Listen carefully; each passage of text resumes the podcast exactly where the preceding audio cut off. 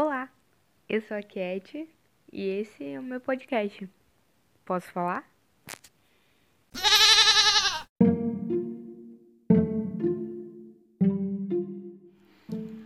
Toda vez que eu penso em casamento, ao mesmo tempo que eu penso em alguém irrompendo a porta da igreja quando o padre fala: Alguém tem algo que impeça essa união? Numa novela do Alcir Carrasco, é, eu penso também em biblioteca. Sim, biblioteca. Aquele lugar destinado justamente para receber livros. Em arquitetura, chamamos isso de programa, que nada mais é do que o uso que algum espaço desempenha.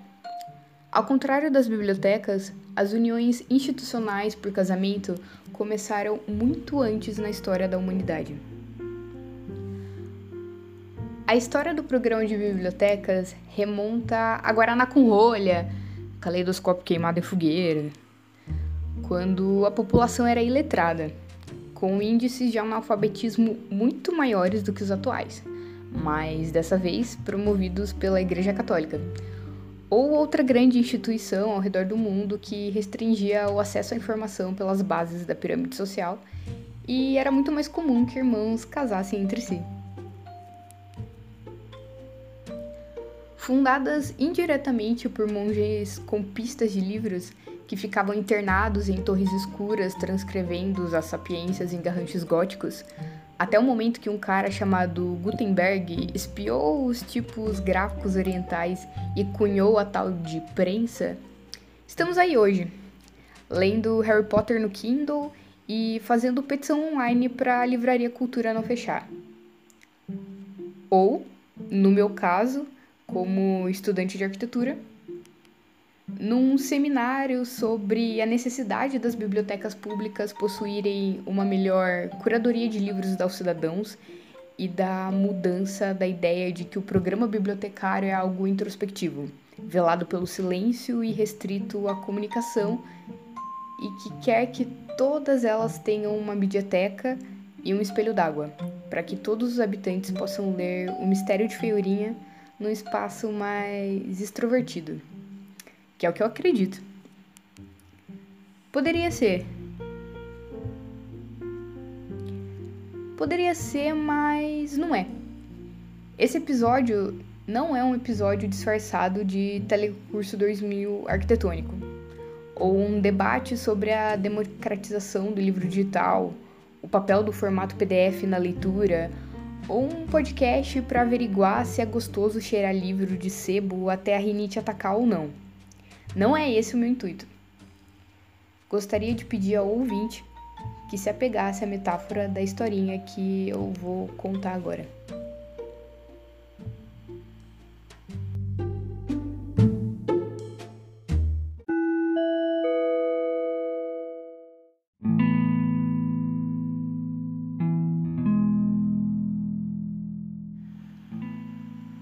Breve período no ensino médio, tive dois professores, muito queridos, que ministravam as aulas de português e que eram casados entre si. O professor Diogo e a professora Gabriela, Gabi. Uma vez, em uma aula, o Diogo disse que quando eles casaram e mudaram para debaixo do mesmo teto, perceberam que os títulos de livros que tinham se repetiam e acabavam por ter dois exemplares ou mais de algumas obras.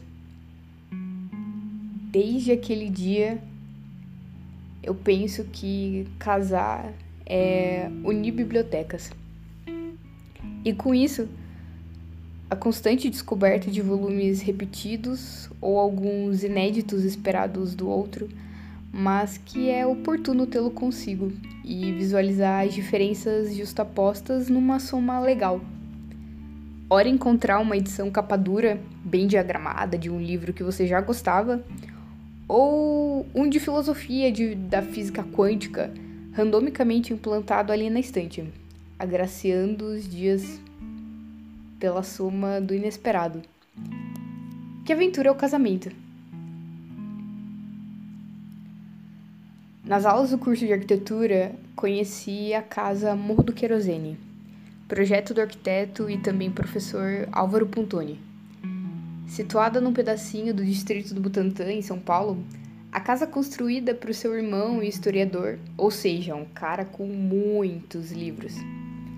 Possui todos os seus pavimentos rasgados por um átrio central, a qual são vedados por paredes estantes penduradas em mezaninos, que por meio de pequenas passarelinhas fazem a residência girar em torno de todo esse acervo. E, ora, podendo espiar, essas crianças estão realmente vendo Discover Kids no ambiente comum lá embaixo, que é a sala do térreo. Esse projeto, então, se tornou, para mim, o símbolo materializado disso que o professor Diogo narrou, e indiretamente se tornou a minha visão do que é um casamento. Unir os acervos sob o mesmo teto, sem dar ao outro toda a sua coleção, mas sim emprestando-a, cedendo espaço para que ele tenha a livre consulta e justaponha isso ao lado da sua e elas possam coexistir, apesar de distintas, ao meu ver, é uma boa forma de pensar o que é o casamento, em metáfora. Uma vez, um amigo que também faz arquitetura enquanto estávamos na fila da Xerox para imprimir uma planta para projeto, disse, em ranking, quais eram as profissões que mais casam entre si. E arquiteto, como era de se esperar, ganhou. E arquiteto, como é um bicho chato, é a profissão que mais casa entre si. Pois é. Justamente, creio eu, pelo fato de passar muito mais tempo dedicando-se a fazer maquetes do que flertando propriamente. Então, o meio social de opções que sobra é muito restrito para o envolvimento. Logo, fica por ali mesmo. Perceba aí, caro ouvinte, que a junção de trouxas em forma de CLT, ou em ausência dela, se traduz na prioridade que tais classes de profissões estão amparadas, de certa forma, pela ótica econômica e interferem diretamente no poder que esses casais talvez possam deter livros. Mas não é isso que determina o tido como sucesso de um casamento. Falando em ranqueamento, deixo aqui outro. A maior causa de divórcios no mundo é a má gerência pelos casais de suas economias mútuas. Uou! Pela etimologia casamento, significa economia doméstica. Traição ou acordar numa quinta-feira numa cama king size ao lado da pessoa em questão e perceber que não tem motivos suficientes para continuar dormindo sob o mesmo teto voluntariamente com ela, tá lá pela terceira ou quarta colocação. Perceba aqui que a minha metáfora é, além de tudo, livre de culpa.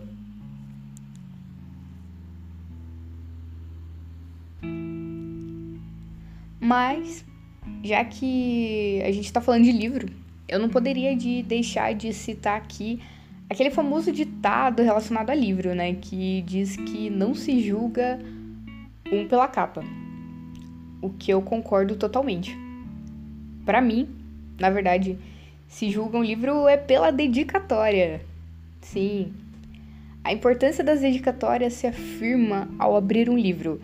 É ela que te prende à leitura e mostra a sagacidade do autor do que está por vir, depois que ele agradece ao suporte da família ao escrever a obra.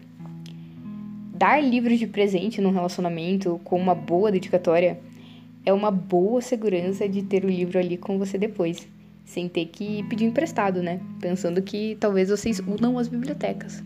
Se o meliante pretendente em questão for uma pessoa que também gosta de ler. O problema é que a gente nunca tem essa segurança, na verdade.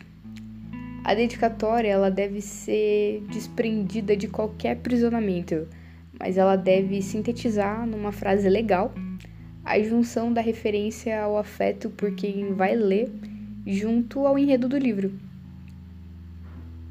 Ao verme que primeiro roeu as frias carnes de meu cadáver dedico como saudosa lembrança essas memórias póstumas. é uma forte candidata, eu diria. Machado de Assis que me perdoe, mas a minha dedicatória preferida é de um livro fininho, da edição Folha Explica São Paulo, escrito pela renomada urbanista e também minha já professora Raquel Ronick. Essa dedicatória diz: Abre aspas. Para fulana, vírgula, paulistana por opção, vírgula, que primeiro me pegou pela mão e me levou para conhecer a cidade. Fecha aspas.